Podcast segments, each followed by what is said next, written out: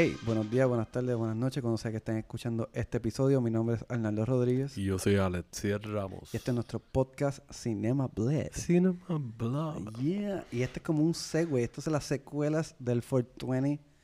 Para los que se quedaron con las ganas, decidimos hacer un episodio de fucking comedia. Como un hangover o, o los aftershocks de la celebración de 420 y Después nos de fuimos estar- full comedia. Después de estar bien jodido, es como que, ah, está bien, pues vamos a seguir viendo fucking cosas que me van a reír.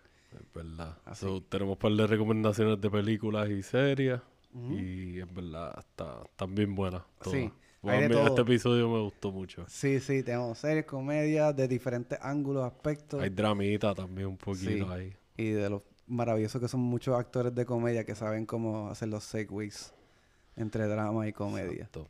Y pues nada, ya saben que nos pueden seguir por las redes. Estamos en Facebook y en Instagram como CinemaBlog. También nos pueden escribir por email, cinemablog.gmail.com. Saben que nos pueden escuchar por Apple Podcast, Spotify, por Anchor. Acuérdense de darnos nuestros reviews, comenten. Nos dan feedback, nos avisan si les gusta algo, si no les gusta, si tienen recomendaciones, si quieren hacer colaboraciones o whatever. Exacto. Y pues nada, como siempre, paquen y sirvan salguito. Vamos. Enjoy. Vamos a meterle. Yeah.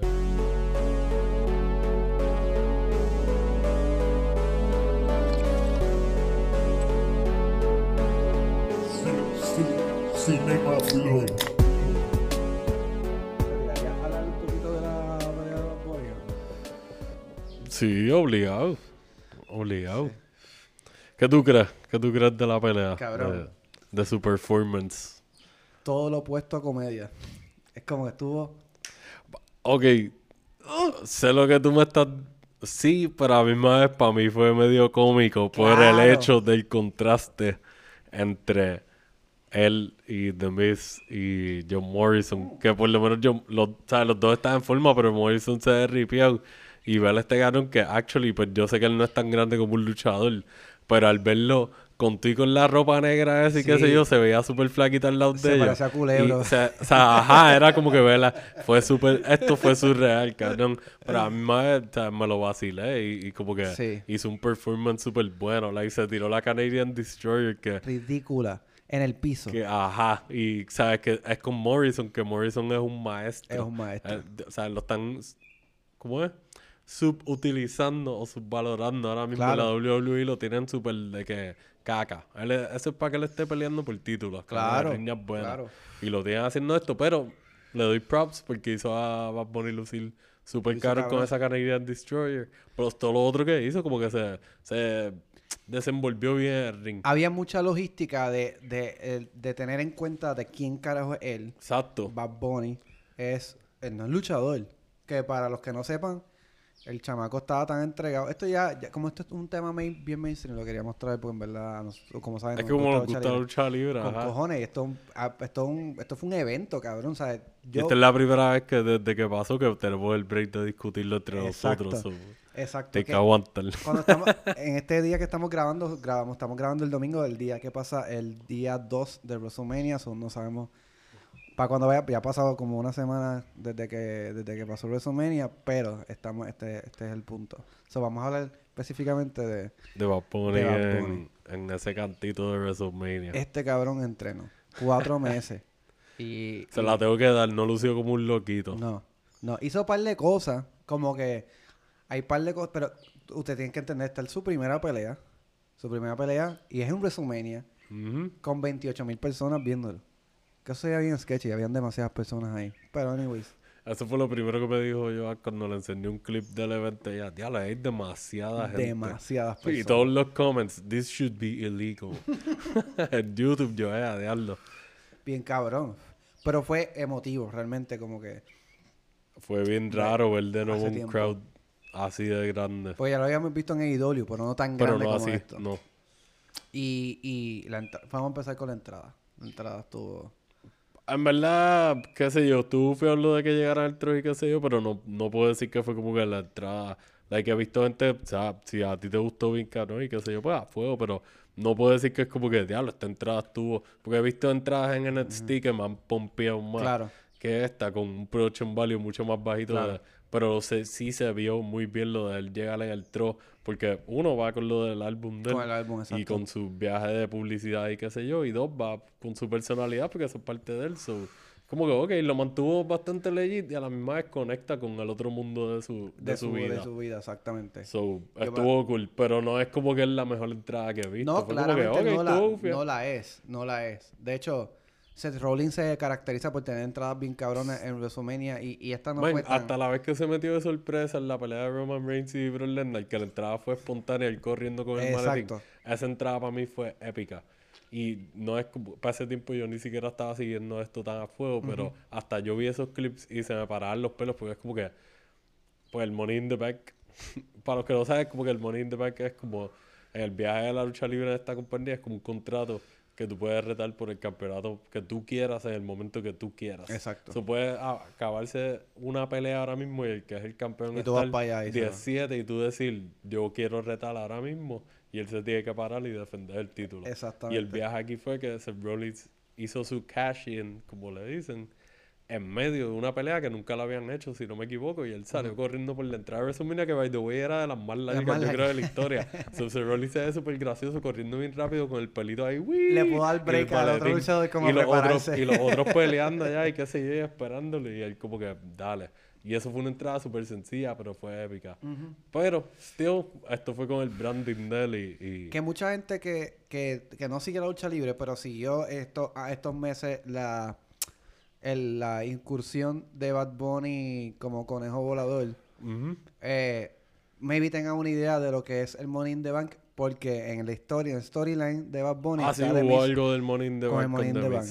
Este, Es claro. Fue una buena construcción de historia, obviamente hubieron papelones como todo. Que pensándolo ahora, indirectamente fue como que parte del ripple effect de una historia bastante importante que cambió Claro. el panorama ahora mismo de esa compañía. Exacto. Y él fue como que de los residuos así. Que es raro, pero a mí mismo no lo había pensado así, como que él actually está presente en resultados directos. Como que The Miz pasó de ser como que el campeón principal a de momento ser como que el chiste. Y cae en esta riña que no es un chiste, pero a mí vez tiene un aspecto cómico en el hecho de que pues es un artista de reggaetón Exacto, que está retando al ex campeón inmediato. exacto. Eh, Y que- se le está riendo en la cara y lo está metiendo ahí. Pap, pap. que le dio, le dio un peso, le dio un peso importante a la pelea. Este y el build up de la historia estuvo bien nítido. Hay un una cool, lo manejaron bien. No- Mucha gente se quejan, pero en WrestleMania siempre hay celebridades.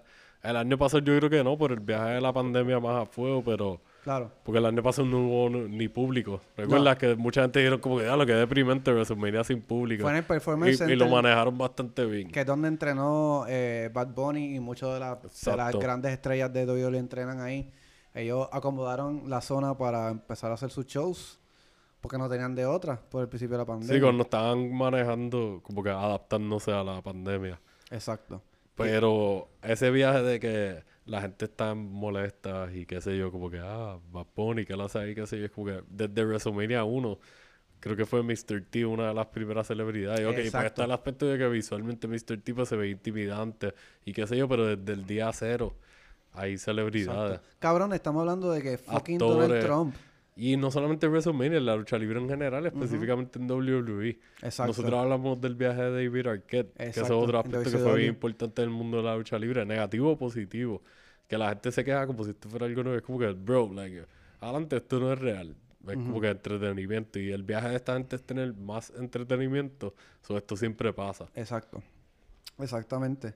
Y, y yo pienso que de todos los haters, hay, estoy seguro que muchos, y si no eres de los muchos, eres el pendejo, que se callaron la boca, como que vieron el, per- el performance de Bad Bunny. Mano, sí, como fanático de la lucha libre lo puedo decir. Es digno de respetar. Y esto, obviamente, estamos hablando de, por ejemplo, nosotros como boricua, apoyando un talento boricua, yo en particular, que aprecio un montón la música de Bad Bunny, me, me gusta un montón. Y A yo que no, gusta. que me gustan algunas de sus canciones, pero no me considero un fanático de la Exacto. Super La Fuego, pero reconozco lo que está haciendo y volvemos a lo que dijimos las otras veces que hablamos de esto, es como que él está viviendo un sueño.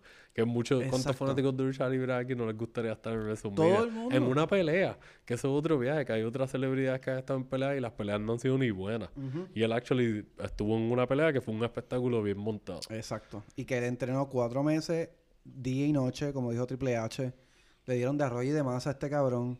Y él iba todos los días. Compró una casa en, en, en Florida, cerca del Performance Center. Y él se dedicó a esta pendeja. Y ellos lograron lo que querían. Exacto. Usaron una estrella de otro lado del mercado del entretenimiento para atraer más, más...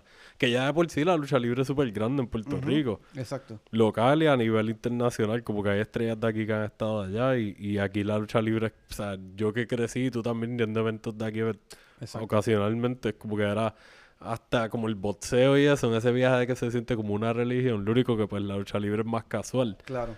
Pero aquí eso es bien grande, que no es como que Bad Bunny no tiene un lineaje. O sea, hay una razón legítima para estar ahí y de por sí él ha estado haciendo referencia a la lucha libre. Desde En siempre. sus canciones desde siempre. En muchos punchlines y líneas y es como que... ¿Qué más legítimo que Bro, eso? porque yo te voy a tirar la mala porque tú estás haciendo esto. Si a mí me diera esta oportunidad, yo lo haría. Exacto. No y no estás luciendo como un payaso. Estás actually dándote la oportunidad de que te, te desenvuelvas y te vivas la película bien. Que el main event estuvo hijo de puta. Pero el que se robó el show fue Bad Bunny, sin duda, sin duda, sin, duda alguna. Sí, y esa versión del Doomsday Device que hicieron con el crossbody me, me tripió. Ajá. Que es bien raro porque ya, ya ves así como que casi no se ven No de bien clásicas. Un shout out a Bad Bunny que, que hizo el cabezazo de Carlitos Colón. que independientemente de lo que pensemos de como persona de Carlitos Colón, es una, es una estrella, es la leyenda más importante de Puerto Rico. Y eso fue un homage bien nítido. Y se nota que él- ya con eso tú sabes que el que sabe, sabe. Él sabía lo que él quería hacer Eh, y en verdad, qué bueno que se le dio. Exacto. Y, y un, un Diamond, un Damian Priest, que yo tenía mis dudas. Yo siempre he pensado que es muy Acho, buen luchador. los tres Es- lo- es muy lo- buen luchador. Se la dio a los tres Y que lo ayudaron muy a... bien. Exacto. Y, y de verdad que fue un evento que eso superó mis expectativas. Definitivamente. Sí tenía mis ganas de que él triunfara y sabía que por el tipo de... La, de la forma en que él trabajaba Bonnie, yo sé que le iba a dar todo.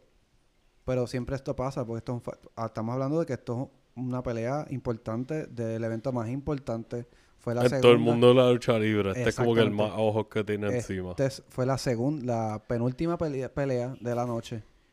Frente a 28 mil personas y siendo tu primera pelea. Eso es una Eso presión. es un spot bien difícil. Desde el aspecto de booking, de, de tú organizar el evento, eso es un spot bien difícil porque eso te puede romper el evento o te lo puede ayudar. Y Exactamente. ellos para mí mantuvieron la energía que tenían que mantener para que cuando llegara el main event es como que la gente está despierta y, y ajá, no se agotaron. Y Bad- Vacilaron, pero no están agotados. Y Bad Bunny, aunque se le notaba su inexperiencia en el ring, su semblante era como si él estuviese haciendo esto hace un par de años. Y eso es como que Sí, tengo que dársela. duro. Así que, shout out a Bad Bunny. Y shout out. Que sé que no estás escuchando. Le metiste cabrón. Lo taguemos el post a ver si lo responde. Estaría cabrón. Vamos a hacer eso. ¿Verdad que sí? Así que cheers to fucking Bad Bunny. El conejo volador.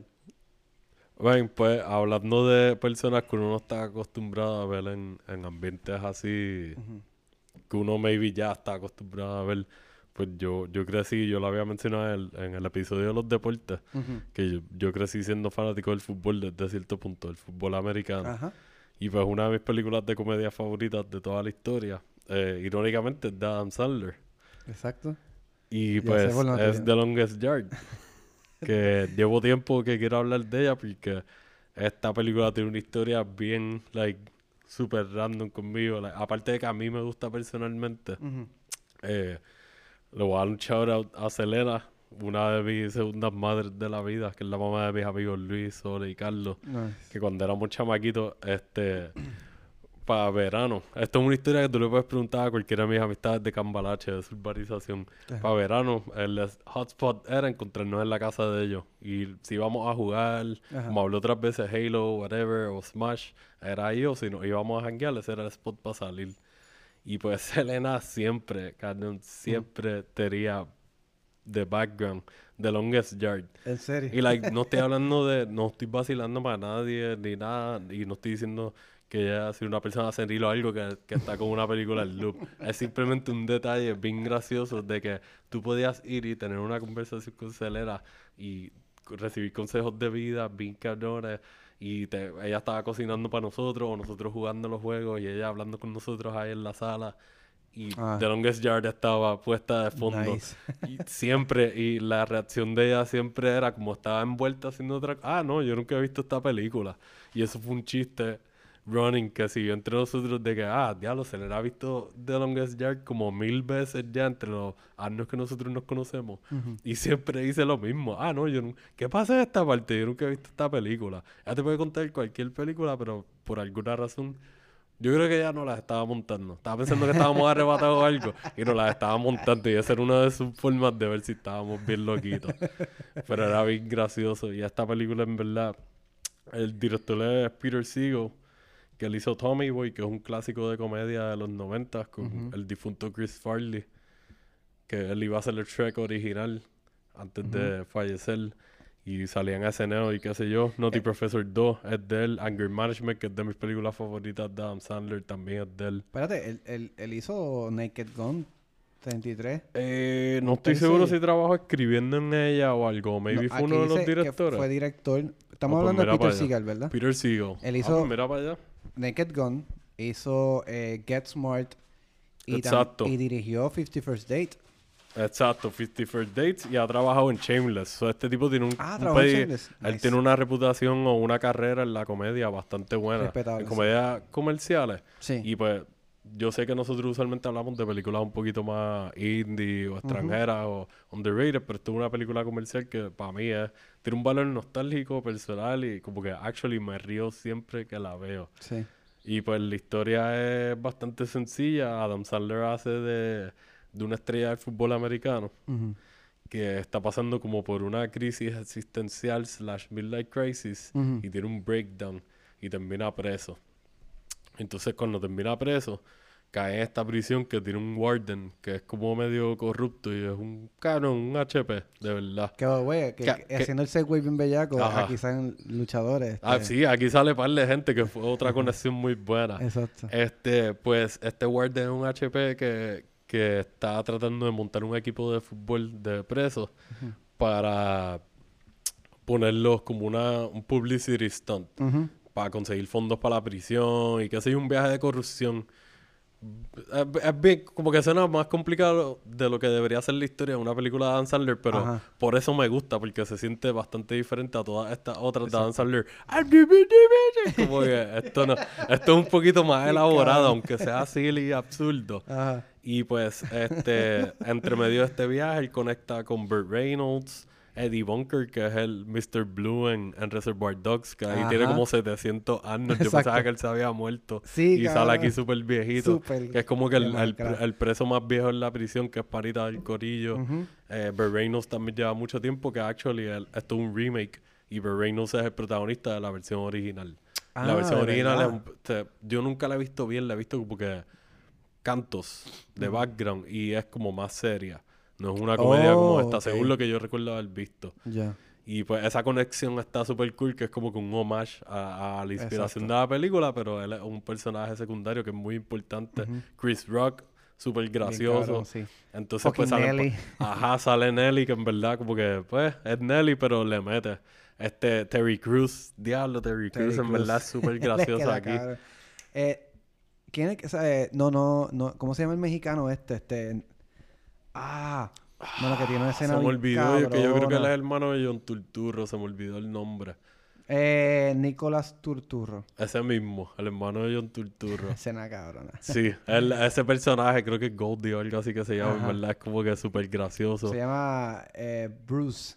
Brucey, Bruce- Brucey, Brucey. ese mismo. Sale Tracy Morgan, sale The Great Khali de la lucha libre, sale Goldberg, Sale Stone Cold. sale Stone Cold, Kevin sale Nash. Kevin Nash, sale este, diablo, ¿cómo es que se llama? Michael Irving, que es una leyenda del NFL de los Cowboys. Exacto. Este, sale un cojonal de gente. Está Bob Sapp, que era un peleador de MMA bien cabrón. Ahí esta película tiene un ensemble de siete pares de cojones. Joey Díaz, que es de stand-up comedian. Ajá. So, te puedo seguir haciendo una lista bien exagerada. Sí, y en verdad, bien nítido. todos tienen sus momentos de, de gloria en la película, que tú te acuerdas de todos los personajes. Las tetillas. en verdad. Y pues, como que pues es un tema súper raro, pero por eso es absurdo el viaje de que estás en una prisión. Pero te exploran los temas de pues la- las amistades y el vaqueo. Y este viaje de la corrupción, ¿verdad? Como dije, es como que suena más complicado de lo que debería ser, pero como que la película de Sohan, que tiene lo de terrorismo y qué sé yo, sigue siendo una Exacto. película de Sandler. Que la odio. Ajá, a mí no me encanta, pero es como que una comedia estúpida que me gusta. Ah. Esta se siente un poquito más legit. Sí, Y- full. Y, y tiene... Y em- es súper fucking graciosa, de verdad, de que, como dije, yo la puedo ver en cualquier momento cuando sea y me voy a seguir ri- riendo de las mismas cosas. Exacto. Y, y no, como van construyendo la, la historia de, de cómo se va desarrollando. Esto es como el perfecta historia de cómo se va ensamblando un equipo y, y van Full, cayendo en eso lo armonía. manejan súper bien, no Sí. lo hacen bien estúpido y ya. Actually, te Exacto. hacen una historia que eh, eh, te hace sentir empático. Si tú eres ese tipo de persona que te puedes relacionar un poquito, que volviendo a lo mismo, nosotros a veces decimos, no me tengo que empatizar con los personajes para disfrutarme la historia, pero esto es una que actually me siento como que, ok, aquí like, son bien cómicos, en verdad, el corillo está bufeado.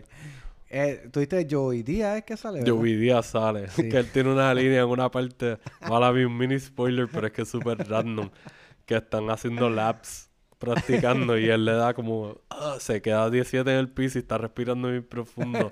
y lo están mirando como, mira, si pipa". estoy bien, y él lo que dice, can of corn, can of corn and I'll be fine. Y es como que, cabrón, tú te quieres comer una lata de maíz para que te baje la fatiga. Eso ni siquiera hace sentido, pero dale. Y se ve bien funny la barriga, parece Una burbuja ahí, ajá, eh. rosita. Y yo ni sabía que él hacía stand-up. pues, Para Yo este tiempo tampoco, yo yo veía stand-up, pero más era light y más adulto. Como que, ah, espérate, este cabrón es el mismo de, de The Longest Yard. Exacto. Altamente recomendada. No está ahora mismo, es del 2005. So, Es como que es, es viejita, pero no es tan vieja. Sí, está Like, como No lleva o los menos- 20 años, pero ya, ya ha pasado un rato. por ahí. Y es bien extraño como que saber como que, diablo, esta película nosotros la vimos hace poco. Ajá, esta película poco. salió cuando yo estaba en 11. Ajá, y yo tengo 32 ya. So. Exacto. It's been a while. He broke my nose. So, es que en verdad tiene tanta línea emblemática esta película que es bien raro que Ah, no la hayas visto. Y pero... para hacer una película de comedia, like, es un híbrido, porque es una película de comedia acción, porque como está el viaje de fútbol, la, la Ah, acción, yo sí. siendo fanático del fútbol, puedo decir que manejaron muchas de las escenas de la De jugada deporte, sí. y de cómo se desarrolla el juego como tal, la- las hicieron sentir épicas y como que, ok, the stakes are high, como Sí. que esta gente quiere ganar. Eso un, eh, eh, hubiese sido un buen pick para, para, para el episodio de deporte. Lo tenía. Y eso lo tenía como que guardado ahí por si acaso necesitaba un backup, si coincidimos en alguno. Y yo como que, ok, está bien, lo tengo para el de comedia. Porque en verdad es de mis comedias favoritas. Desde comedias indie hasta comerciales, hasta estúpidas, hasta stoner. Esta está en mi top 5, forever and ever. Fíjate, conglomera muchas cosas. Estaba hablando de, de- de lucha libre, tiene elementos de lucha libre, tiene los deportes que hablamos de deportes. Es súper buena para fumar hierba también. Esto es como un buen... sí, hay muchos layers. Sí, es I stand sí. by it. Eh, no me parecería extraño que mucha gente no la haya visto, pero si no la has visto, tienes que verla. Y si no, es una muy buena... Si la has visto, es una muy buena excusa para verla de nuevo. Full, full. Yo la vería de nuevo. Rewatchable. Yes, bien cabrón.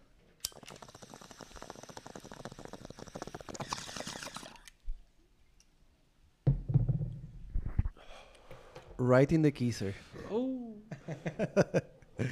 Pues, hermano, que quería traer esta y que la quería traer, de hecho, para la para el episodio de Stoner que pasó ahora. Ok. La dejé atrás, pero como sabía que estaba este de comedia, dije, esto tiene que ir para allá porque a mí me sorprendió un montón. Y te voy a contar la historia. Este, son dos amigos eh, que van en busca, están en una aventura este, de camino a Nueva York persiguiendo un sueño. Este, lo que pasa es que en, en camino a, a Nueva York forman un caos. Cabrón, para las personas que están a su alrededor mientras van viajando. Lo curioso de esta película es que las personas que afectan eh, son personas de la vida real Ok. y realmente son pranks Ok. lo que está pasando. Y estoy hablando de Bad Trip de Eric Andre. Ok. Esa salió hace poco, Sí, ¿verdad? la vi los otros días y me sorprendió un montón. Yo no tenía planes de verla porque a mí Eric Andre lo aprecio como fenómeno de la comedia, eh, por, eh, por ejemplo en Eric Andre Show. Su stand-up comedy a mí no me vacila mucho. Yo vi un especial de él que me lo... Como que me gustó, pero no... Like, No es como Hannibal, que ellos, pues, Exacto. ellos son panitas, Hannibal a mí me tripea. Like, yo vi todo lo que he visto, él me tripea, pero Eric Andre es como que me gusta el programa. Sí. Me encanta en, en Man Seeking Woman, porque él es el que representa el, el lado del mejor amigo y las influencias y qué sé yo, constantemente en la serie, que hablamos de eso en el episodio de cosas surreales. Exacto. Y, y pues lo puedo apreciar en ciertas cosas, pero no he visto tanto de él como para decir que no, sí Claro. o no, full. Exacto. Y pues he escuchado bastantes buenos reviews sobre... No, Sí. no los reviews oficiales, sino como que de amistades. Y es como que, ok, a esta gente le gustan... Tenemos compatibilidad, so... Sí, I- porque- I'll listen. Como estábamos hablando en el episodio de surrealismo, Ajá. que hablamos de Jackass, esto tiene un elemento bien cabrón de Oh, Jackass. otra conexión. Exactamente. Eh, que- smooth motherfuckers que son. Ujú. Este, eh, tiene, una tiene, una, tiene una apariencia bien cabrona a, Brad, a Bad Grandpa. Ok. Porque es básicamente el mismo formato de contar una historia y entre medio de las historias hay pranks.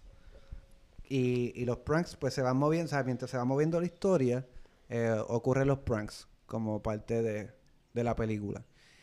Y a diferencia de Bad Grandpa, estos cabrones, que el director es Kitao Sakurai, Sakurai, que él, hay gente que pensaba que el mismo director de Bad Grandpa era el mismo de este, no. Este es otro tipo que, Me suena el nombre, pero no... que ha grabado películas de, de televisión eh, y también ha, ha dirigido dos episodios, el de Eric Andre Show. Ok, so Ahí ahí yo creo que está. la conexión. Esa es la conexión lo más probable. Exactamente. Y me gustó mucho como la construcción de la historia, que es una historia no está mala la historia, es una no es una historia bien, ah, que Eso, puta. actually, eso es algo también, mala que te interrumpa, pero No. algo de lo que he escuchado el- entre medio de los reviews que he visto de amistades, como que, ah, no tiene la historia más maybe original o súper, oh, wow, pero está como que lo manejaron bien, en cómo corre la historia que ellos te quieren dar. Y, y para mí es un reto cabrón y yo, yo pienso que debería ser como ya un subgénero. Por el nivel de dificultad que tiene tú crear una película con un storyline que es ficción y meterlo en la vida real esperando unas reacciones de la gente. Es raro porque esto es, like, si te pones a analizarlo, es como que un mockumentary reality meta filmmaking Exacto, comedy pranks. prank show. Like, what the fuck? Esto no se puede hacer, el universo se va a explotar ahora mismo, para ya. Detente, me duele la cabeza. Sí. Y en verdad... Pero eso está bien cool porque nosotros que siempre hemos hablado de cómo admiramos a la gente que trabaja en comedia y los riesgos que toman y cómo creativamente se tiran a hacer cosas que cuando van a otros géneros, ahí es que pasan cosas como los Jordan Peele Exacto. y cosas así de que, espérate, este cabrón le trajo otra perspectiva a esto y entonces marcó. Exactamente. Y pues está cool que esta gente lo esté haciendo en este subgénero, que es un subgénero con muchos subgéneros mezclados que a mí me gustan. Lo de los reality shows no me gustan, pero puedo apreciar cómo lo puedan usar para acentuar un poco de una historia. Exacto. Exactamente. Y eso está cool cuando tú quieres borrar las líneas de la realidad y lo que es ficción, que Y eso- funciona para ellos. Y aquí lo hacen espectacularmente, como dije. A O sea, fuego. a comparación, a mí me gustó Bad Grandpa, pero aquí se lucieron. Sea, estamos hablando de que tú tienes que creativamente construir unos pranks para que la gente caiga y que de cierta manera, viendo a cuántas personas le haces el prank, Ujú. cuál cae perfecto para tú continuar la historia. Y eso, O sea, hay, es, varia- hay muchas variables. eso es un bad trip, cabrón. Solamente Porque tú no tienes un, un definitivo. Tú no tienes un resultado definitivo. Tú tienes hopes de lo que tú quieres que pase entre todas las variables de las Exacto. situaciones que pueden pasar actually. So, eso es un riesgo artístico que, volvi- volviendo a lo mismo, en una comedia, es raro porque la gente Claro. lo, you would dismiss it pensando que es bien silly, que sé. Es como que, hmm, piensa bien el blueprint que esta gente tuvieron que setear para que actually la historia funcionara como ellos querían. Y más complicado aún, estamos hablando de personas en la vida real. Que tú pudiste haber hecho el prank bien cabrón, pero si esa persona se encojona, Y no quiere que tú no quiere esto. y esa escena te quedó cabrona, no la puedes usar, te cagaste en el tu take. vida. So, sabrá. Dios cuántos takes buenos ellos perdieron y me vi la historia hasta se sentía hasta mejor todavía. Varios. Y de hecho, el, el pace que ellos hicieron era, tenemos la, la estructura de la historia, tenemos los pranks que queremos hacer, pero en base a los pranks y cuál escojamos, rápidamente vamos a desarrollar un poco más la historia. Ok. Y la van So hay modificando. improv entre dos sí. ahí de... Oh, shit. y para mí eso es un súper cabrón. O sea, Tengo que verla. de verdad, y, y, y, y esto es una película que se, que se atrasó tres veces Sí. por la pandemia. Ok. Eh, también tuvieron otro revolú con, que no sé si esto, un- esto es un buen detalle o una buena pregunta, no sé si eso fue un prank o fue vida real, pero Amazon la había liqueado por un tiempo y la quitaron rápido. Pero ¿por cuánto tiempo? Like, par de No- horas, un no día. Sé, no sé si fue un día completo o si fueron horas, pero se liqueó por Amazon y la quitaron rápido.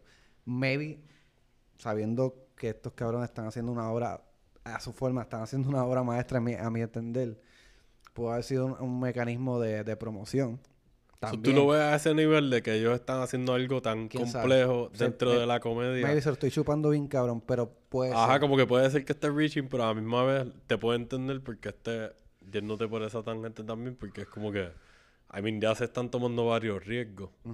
No me sorprendería que se tomen otro riesgo más para hacer un layer de publicidad también más, más interactivo. Por decirlo así, con la producción como tal. Exacto, que hablando de riesgo, eh, eh, hay un. El, el, el personaje Cole es Lil Real Howry, que él sale en Get Out, él sale en Tag y él sale en Bird Box. Y, y él es un actor, antes que comediante o lo que sea, él es un actor de lo que sea. ¿Qué pasa? Él estaba como indeciso si coger el personaje, que de hecho él es, él es trieñito, se parece mucho a Hannibal. Y yo pensaba que era que iba a ser Hannibal, pero es, es este cabrón. Este ¿Quién es? ¿Te acuerdas quién es en Get Out? Que estoy tratando de es un personaje cara. bien menor, ahora mismo no ni, ni me acuerdo. Ok, está bien. Este, yo sé que en Bird Box, no sé si viste Bird Box. La ¿Él de- es uno de los malos o algo No, así? él es Bird Box es la que sale, ¿cómo se llama esta cabrona? Este, Sandra Sandra Bullock. Bullock. Es uno de los chamacos que estaba dentro de la casa, es un gordito él. Sí, whatever. No, no me acuerdo. El punto es que él estaba como indeciso si saber si meterse en este proyecto. Y, y hacen el primer prank, el primer prank de toda la película. Y los amenazaron, o sea, los amenazaron de muerte de que los corrieron con un cuchillo. Y él dijo, no, no, yo no, no, esto está al garete. Esto yo no, yo no voy a salir aquí, en verdad, mi vida, cabrón. Pero llegó esta, esta actriz, se llama Tiffany Haddish. Ah, sí que ella es comediante. Ella es comediante y hace, es muy, está bien hace pegada. voice acting también mucho. Ah, de verdad. Sí, ella sale en Solar Opposite, Solar Opposite, la de el, otra serie que tiene los de Rick and Morty. Sí. Y salen un montón de, de series animadas de, de adultos. Y cuando este cabrón, Lil Real, la, llam- lo- la llamó, y le dijo, mira, este, yo no sé si tú sabías esto, pero pasó esto y yo no sé. Y dijo, ¿qué, cabrón? Yo quiero participar en esta mierda ahora bien, cabrón. Sí, ya me acuerdo cuál es Leo Rel. El panita de Get Out. El que es como de TSA o algo así. Ajá. Sí, sí, sí. Que él es comediante también. Exacto. Exactamente. Sí que también la película tiene una combinación de gente que son comediantes diferentes. Que han estado haciendo cosas diferentes los tres. Por lo menos ellos tres. No sé quién más sale, pero ellos tres como que son un combo like super a fuego. Sí. A mí me, pues como dije, me tripea un poco Eric Andre. No soy súper fan de él, whatever.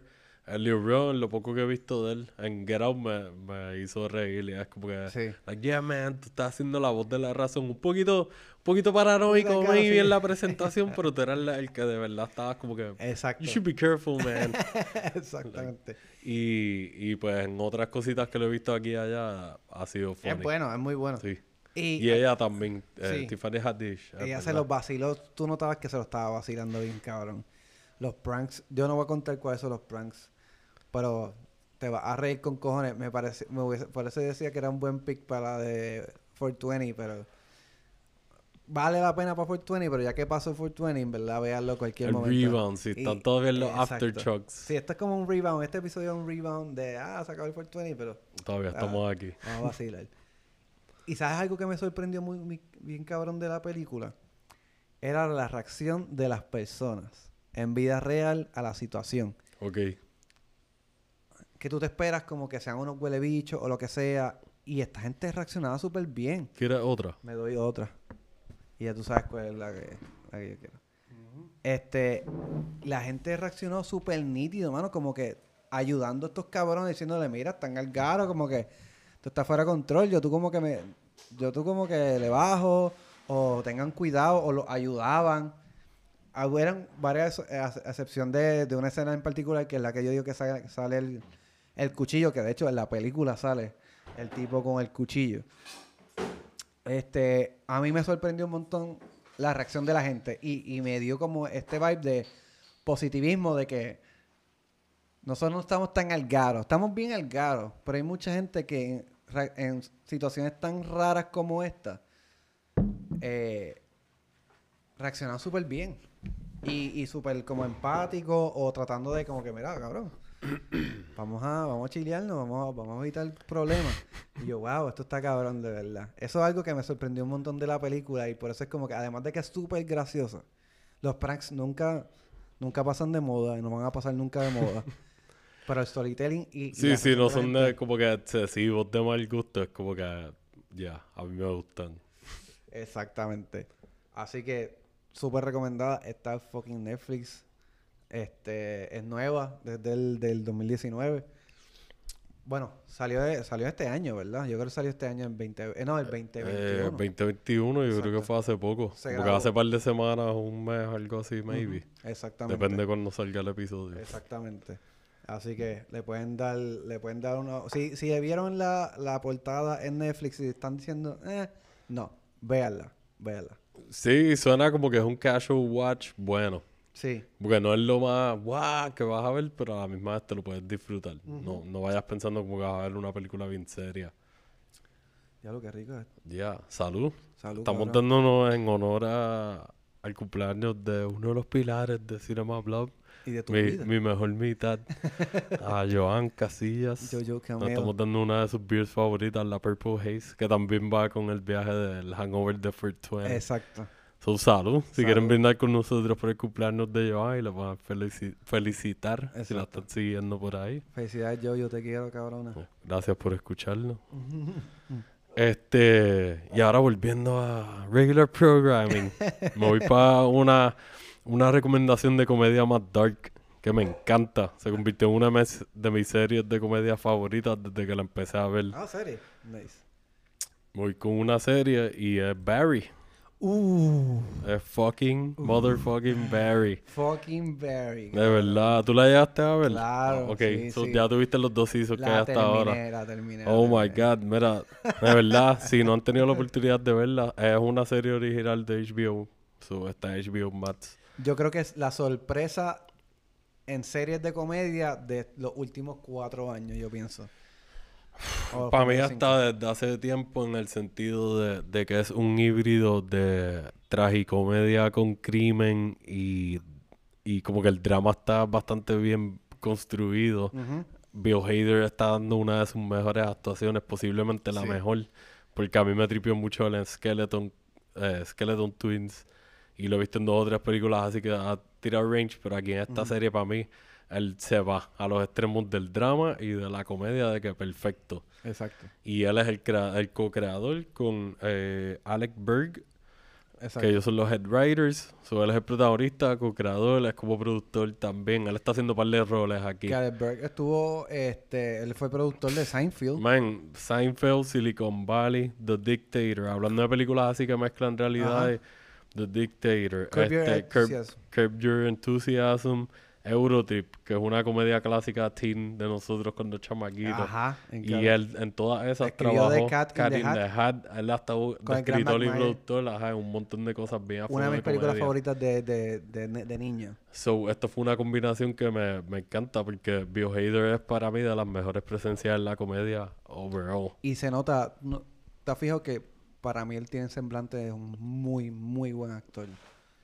Excelente Es actor. que le, para mí como él le gusta la pendeja y el vacilón, yo lo veo como que él actually se disfruta. Cuando él estaba en SNL, eso, eso se veía en los sketches, que él actually no se veía, él caía en los personajes como él es súper bueno imitando y qué sé Sí. yo, las impresiones de él, si no lo han visto, búscalas en YouTube. Bill Hader es un excelente actor. Sí. Y, y en esta serie demuestra ese range porque él te puede imitar a tantas personas Ajá. haciendo las voces, los gestos, la cara. Y si le pones el maquillaje, pichadera. Tú lo ves y es más gracioso todavía porque es como que Bill Hader con un skin en un juego de tal persona. Ajá. Que una mini, una mini recomendación, que está hablando de SNL y, y estamos hablando de, de Bill Hader. Este, él tiene un sketch con un par de cabrones que le meten duro que es The Californians. Que él No lo recuerdo ahora cabrón, mismo. Es súper gracioso en el sentido de que yo creo que ese es de los sketches donde más él rompe personajes. Que le está dando para ver a todas las estupideces que estaba haciendo. Que eso es algo que me tripea de él, que él, él se siente tan natural en todo lo que está haciendo que cuando estaba en SNL, él rompía personajes y, like, si es un, un programa así en vivo, I appreciate that, like, Sí. man, tú tienes emociones de verdad, tú no estás haciendo robótico en, la, en el stage. Y le pasaba cada rato. Y se ve bien gracioso porque es como que el tipo de pavera que tú lo ves que la está aguantando y, se de- tapa, ajá, y se tapa la boca. es como como si chupado un limón ahí. como- Contrólate porque me voy a reír yo también. y a- aquí en Barry en verdad se luce porque él también dirigió episodios y él trabajó mucho en la producción hands-on y Alec Burke también y pues básicamente la historia es de Barry es un él es un hitman, Exacto. un matón a contrato. Y pues en una misión a Los Ángeles para hacer un contrato para matar a alguien, eh, se cruza con unas clases de actuación de teatro. Y, y se da con esta situación de que como que le da el acting bug. Y se da cuenta como que la, la actuación lo inspira y le llama. Y trata de dedicarse a aprender y educarse en el arte del teatro y convertirse en un actor mientras trata de balancear su vida como hitman. Y no solamente eso, como que siendo una persona que por la calibre de su trabajo ha tenido que reprimir sus emociones Exacto. y ha tenido que sacarlas de a todo cojón. Ahora pa- para de aprender a ser un actor y actually demostrar emociones en, en la tarima. Exacto. que lo ponen en unas situaciones bien difíciles y bien complejas que ahí está el aspecto de tragicomedia tan exageradamente bien balanceado porque te vas a reír con cojones durante la serie. HBO han sido muy buenos sacando series de, de comedia, se las tengo que dar. Porque Silicon Valley es súper buena, por lo menos hasta donde yo la he visto no la he terminado. He visto como no los primeros visto. cuatro seasons, algo así. Maybe cinco. Eh, Barry es buenísima. Eh, hablamos ya en el de Stoners de High Maintenance, que Ujú. es tragicomedia también porque tiene situaciones Exacto. bien cómicas y tiene situaciones bien bastripiosas. Exacto. So, ellos han tenido un buen ojo. Aparte de que desde siempre ellos han vaqueado stand-up comedy specials y cosas así. Exacto, exactamente. Y para mí aquí se guillaron porque le dieron una plataforma a Bill Hader eh, de una forma que yo no lo había visto, por lo menos hasta el momento, o no había sabido que él se estaba desenvolviendo. Y este dúo de ellos fue perfecto porque la serie es súper cómica, es un ensamble, aparte de Bill Hader sale eh, Steven Root, que es un veterano del cine de siete pares de cojones, like, Exacto. están Steve Buscemi y Steven Root para mí de los mejores actores de personajes secundarios. Que sale en Midnight Gospel en un episodio. De verdad, Sí. a fuego. Y él es un- uno de los go-to guys de los Cohen. Sí. Siempre. Siempre. Y sale con Mike Judge también. En par de las cosas de él también colaboran. So, porque este es un tipo que siempre tiene relaciones buenas por ahí. Este. Henry, Henry, Henry Winkler, este, que es como que un veterano que él actually cuando yo trabajaba en el hotel en Isla Verde, él se quedó. ¿Ah, sí? Y shout out a mi amigo Lito, a mi hermano, que, que él trabajaba en el restaurante de, de desayuno y Ajá. actually lo atendió y pudo ¿De hablar con él y me dijo que era, like, me dijo, cabrón, yo casi lloro, es como que es súper sweet, es un doncito bien sweet, como mismo tú te imaginarías que sería Henry Winkler en persona, así mismo. Él siempre tiene este personaje como de pelabicho, pero que es tan como tan... Es condescendiente y Como- pasivo-agresivo y sweet. Y tú como... Ah, bien, yo te la dejo pasar, cabrón. Tú eres un viejo, cabrón. you can get away with it. Exacto. Y, y yo creo... ah, perdón, mala mía. No, no, este, eh, shout out a Anthony Carrigan, Eso que no mano, en verdad, es, yo, este cabrón es de mis personajes favoritos de todo, The de best. cualquier película y cualquier serie ever, cabrón, porque es, es de las cosas más graciosas que ustedes van a ver en su vida. Y es tan estúpido y a la misma vez tan, like, Acho, yo creo que I want you to win, pero a la misma vez como que sigue fallando para reírme. Porque eres un imbécil, pero eres un imbécil bien carismático. Y lo más cabrón es que su porte... Tú lo ves y es como que calvo, sin cejas casi. Y tiene cara de matón, de loco. Sí, porque él, él- él- como que la relación de ellos es que él está afiliado a alguno de los grupos de, del bajo mundo de crimen a los que Barry está afiliado. Sea, ellos tienen una relación que va y viene de alguna manera u otra. Y pues él es como un bichotito, digamos que un maleantito de, de uno de los corillos. Él, él es de los, de los chechens, Ajá. de los checos, eh, Creo no me que sí, equivoco. creo, no, no sé. Sorry no si lo estoy diciendo mal. Ajá, no, escriben. Pero sí, es como que de un corillo así, Eastern European. Y es, es de los personajes más graciosos ever, de cualquier cosa. Yo creo que es de los más icónicos en comedia en los últimos años. Man, de verdad va- me atrevería a decir eso. Dos seasons nada más y para mí él ha tenido ya una estampa en la comedia que es como que, dude, tú eres ridículo. Like, ¿Cómo tú hiciste esto con, con este personaje que se supone que fuera lo más probable como que súper secundario, güey? Bien cabrón. bien Y, cabrón. y es como que no puedes ver la serie sin por lo menos tener un poquito de la historia de él por ahí. Sí, sí, bien cabrón. Y, y Bill Hader se tiraba también momentos bien dark Sí. y bien manejados como que tú te ríes con él. Sí, porque con tiene, sus un, estupideces, tiene un pero backstory bien, bien bien, fuerte. like el drama es heavy en su historia personal y no quiero entrar, o sea, hay cosas que puedo decir sin entrar en detalles, pero no quiero entrar en su backstory para que cuando la vean los cojan más de sorpresa y puedan como que apreciar un poquito más el- las emociones del personaje porque cuando se ponen dramáticos, se ponen dramáticos, pero hasta en situaciones dramáticas buscan cómo hacerte reír incómodamente. Porque se Exacto. supone que, porque yo me estoy riendo si a la misma vez estoy viendo algo tan, like, heavy. Exacto, Y, exacto. y lo hacen súper bien. Van dos seasons nada más, pero la serie va a seguir por ahí. Este... Y un chabro en particular a un episodio que solamente voy a decir que sale una nena. Y lo que pasa con esa nenita, Que ese, si no me equivoco, lo dirigió Bill Hader. de verdad, Sí. es genial ese episodio. Es Es una aventura. uno de los mejores episodios que yo he visto en, en cualquier serie, cabrón. Es como que bien particular y es como que yo, wow. Si la ven, les recomiendo que se queden viendo los making que ellos tiran, los mini documentales de Ajá. como cinco minutos de cada episodio. si tienes HBO. Max lo puedes accesar Exacto. fácil. Porque, o si no, los pueden buscar en YouTube. Yo creo que yo he visto unos cuantos de esos clips. y, y te explican mucho de la historia. Y el making de ese episodio en específico es bien, like, es bien interesante por la conexión a la- al viaje de la chamaquita y cómo fue que llegó a, a formarse la historia. Y como Exacto. que, ah, ¿qué podemos hacer? ¿Qué no podemos hacer? Exacto. So, si se pompean, métanle. De verdad que sí. Esta es de las mejores series ahora mismo que hay de comedia. Yo me atrevo a decir que si siguen consistentemente va a ser de las mejores ever. Una corrida de 4 o 5 seasons, maybe.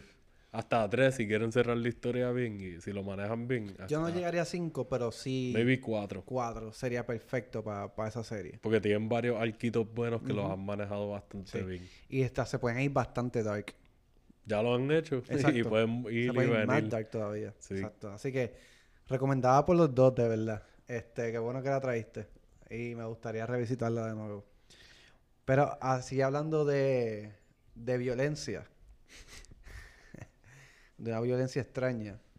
Yo te comenté esta película que la quería traer y, y qué bueno que la viste y me, y me diste que pff, full. Y es eh, The Art of Self-Defense. yes. Qué Gracias. película. Hacho, que esta película es del 2019, es re- Sí, bastante es de reciente. hace par de años. Mm. Buenísima. Dark humor. At his finest. Ajá. Sí, para mí, para mí por lo menos es como que no puedo decir que es una película perfecta porque no la pongo en ese nivel, pero como comedia oscura, para mí funciona súper exageradamente Sí. bien para las expectativas que yo tenía. Sí, y, y que tiene varios géneros porque es cómica, pero es por, por el humor negro y por, por, por reírte de, de- de la desgracia ajena y de las cosas bien algaros que pasan. Pero tiene, esto tiene algo de, de sport también, este, tiene comedia, tiene, no horror, pero tiene como suspenso maybe, se puede decir. Tiene como, Sí, de momento tiene unos vibes de thriller, así medio como que, uh, espérate, ¿en qué dirección? Like, manejan Sí. eso súper bien. Y lo bueno de esta película es que tú te, tú te esperas una cosa al principio, porque tú ves, si tú ves el trailer, que yo recomiendo que maybe vean el trailer, maybe no. Es mejor si entran blindly. Pero lo que tú te puedes imaginar que va a pasar con la película, no, no pasa así. Sí, te llevan direcciones que tú no te esperas. Súper algaro. Para dar un contexto, es, es la historia de, de- de este chamaco que después de un... de ser atacado en la calle. El, el atacado en la calle y atacado Lo asaltaron, ¿verdad? lo asaltaron Y también re- recibía mucha mierda hostil de su trabajo porque es un tipo bastante weird. Sí, O- como que es una persona que ya tiene, aparte de que tuvo ese suceso de que lo asaltan y le dan una prendida, como que ya de por sí tenía una carga emocional negativa Exacto. por varios aspectos de Por su ser una persona bien extraña para lo que se supone que sea un- una persona normal, es una persona introvertida y bien extraña. Pues después de este suceso, que, que lo asaltan y le dan una prendida, eh, él decide ir a un dojo local para aprender artes marciales y, y defenderse la próxima vez que le pase esta mierda. O sea, él no, No quiere ser una víctima no ya. quiere ser una víctima. Y aquí parte la lo que era más grande, o sea, eh, tú no te esperas jamás y nunca lo que va a pasar. Sí, es, es un cóctel bien raro, una película independiente que tiene como que varios layers bien Sí. cool en la historia en cuanto a que tiene algunos comentarios sociales que son relevantes a cosas ahora, maybe a, ni- sí, a nivel mundial en varios lugares y Sí. también específicamente a los Estados Unidos Exacto. en cuanto Yo creo que a, a varias bastante- cosas. Sí, eh, se siente, eh, si no me equivoco, el director es americano. Sí, es eh, Really Stearns, que él no tiene muchos trabajos. Riley, Riley Stearns. Riley Stearns, exacto, exactamente. Sí, él- esto es como que lo último que él hizo, si no me equivoco, tiene algo más por ahí. Sí, y yo creo que su prim- ópera prima, y creo que fue en el 2014, fue Fant, qué sé yo, algo así. Y, y ha tenido bien pocos proyectos. Sí, eh, me- Antonio actually lo conoció. ¿De verdad? Out a Antonio, de allá de Maratón y Popcorn, que él, él lo conoció en el South by Southwest. De verdad, nice. Y, y como que por lo menos por lo que yo vi, como que me dice que el chamaco es a fuego. Que fue como una experiencia muy cool poder hablar con él. Porque estaba en el festival y si no me equivoco hubo un Q&A. Y maybe en algún momento ellos tuvieron break de actually fuera del Q&A interactuar con él como que en Ah, y hablar con él un poquito más a fuego. Súper. Maybe me equivoco, pero así fue que, ¿Qué te así que lo recuerdo. Nice, nice. Y, Pues y shout pues esta película, sí, es, es un proyectito bien raro que desde que yo vi el trailer yo dije como que... Yo te lo mencioné cuando me dijiste que este maybe iba a ser uno de tus picks. Que yo la sentía parecida a Observe and Report, que Sí. la hablamos en una de las napas. Sí. En el sentido de que son historias diferentes, pero el tono y la atmósfera. Y estos sub- subtextos en la historia de como que trastornos mentales y emocionales y cosas serias, pero amarrados con un montón de humor absurdo y, y cosas que tú dices, esto no pasa de verdad, pero es como que cuántas cosas Exacto. tristes tú no has visto que a la hora de la verdad están amarradas en una situación que otra gente la están viendo y se están riendo, pero Exacto. deep down tú, tú lo piensas y tú, ya, esto es una persona con trastornos mentales que está Sí. pasando un momento malo y Esto lo pusieron desde un foco cómico. Porque, porque es que está como esta pendeja de, de- del mal manejo de unos trastornos mentales Sí, que escalan ajá. inevitablemente a un acto violento o varios actos de violencia. Y, y lo que es Observe and Report y, y esta de Art of Self eh, Defense tienen esa misma línea bien parecida. O sea, es, tal cual. Yo la siento como que si tú las ves back to back, tú sientes que son películas maybe hasta del mismo universo. No, y no son exactamente iguales ni nada, pero como que las podrías ver y se sentirían como dos películas de hasta el mismo director y guionista. Ajá. Pero otras historias, para que te estén dando... Ah, eh, te, te- te estoy haciendo una trilogía, una saga de trastornos mentales bajo el, el lente de la comedia oscura. Exacto. Que es súper weird pensándolo ahora, porque nunca lo había pensado así, considerando lo mucho que te había dicho que pensaba que se parecían. Pues ya, Es creepy, it's kind of weird. It's kind of creepy, yeah. Y, y out al, al protagonista, este Jesse Heisenberg, que como persona no sé, he visto un par de picharas de que es medio huele bicho, pero él tiene bien mangado este tipo de personaje Sí, de socially awkward, que no tiene social skills y, y que es un desastre en, en muchas medio cosas. introvertido. Es un tipo eh, inteligente, pero, pero no tiene los skills para bregar con otras personas. Y esto es una línea que, que la tiene bien manga. Y esto caía como el niño del dedo. Yo no veo otra persona que no sea él. Hay una escena bien, bien graciosa que él está en el carro llorando. Es como que... Está bien, hija puta. Eso es lo que, eso es una de las cosas que más me disfruté de la película, de que te pongan en situaciones incómodas y de momento te tiran, te sazonen con cositas para que, ah, like, yo quiero que tú te rías y quiero que te sientas mal porque te estás riendo ahora mismo. exactamente. Pero you motherfuckers, why you Exacto. do this to me? Exactamente. Pero es, es divertido porque lo manejan súper bien para mí. y Sale Imogen Poots. A mí me gusta Exacto. mucho ella. Sí. Ella sale en Green Room, que es otra película que me gusta mucho reciente. Y, y ellos salieron en Vivarium juntos Ah, ¿de también. verdad? Fueron los dos los protagonistas. Nice. Y esa película como que recibió muchas críticas negativas. A mí, yo por lo menos me la disfruté. Y me tripió la química que por lo menos yo entiendo que trataron de setear ahí. Y acá pues ellos tienen otra química diferente que también me gustó. So, es como que, ok, los puedo ver. Si se encuentran más adelante en otro proyecto, yo estaría pendiente solamente porque ya he visto dos cosas indie súper raras que, que me han, actually me entretuvieron. Y son ellos dos los que están llevando la carga principal. Y a mí me sorprendió el personaje de ella. Me sorprendió bastante como el peso que trae. Sí, en- full. En un momento dado es como, Jesus, fuck. Sí, ajá, como que volviendo a lo del comentario social y eso, es como que ella, el personaje de ella lo utilizan para ponerle algunos comentarios que tú dices como que ya, es relevante ahora y es relevante a décadas pasadas. Porque la película, like, maybe no te dicen claramente si estamos ahora en la actualidad, que yo recuerde, o si estamos en los 90 o early 2000s o whatever. Que eso es algo que dijeron en el episodio de esta gente que me tripió, que es como que se siente media timeless en cierto sentido. Ajá. Pero lo- los problemas y lo que está tirándote por aquí y allá para que tú estés pensando underneath the story son relevantes ahora mismo y han sido relevantes Exacto. desde hace tiempo. Y con ella lo manejaron súper bien. Que hablando así de los problemas, mm, quería mencionar sobre el personaje del sensei.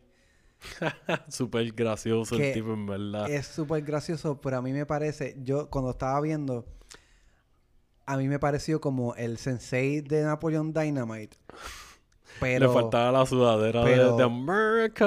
Exacto, pero, pero bien dark en un momento. Sí, como, like más a fuego. como que se nota que este tipo es un pendejo, pero no te metas con este pendejo en particular. Porque Está medio tostado. Abajo. Sí, está bien tostado.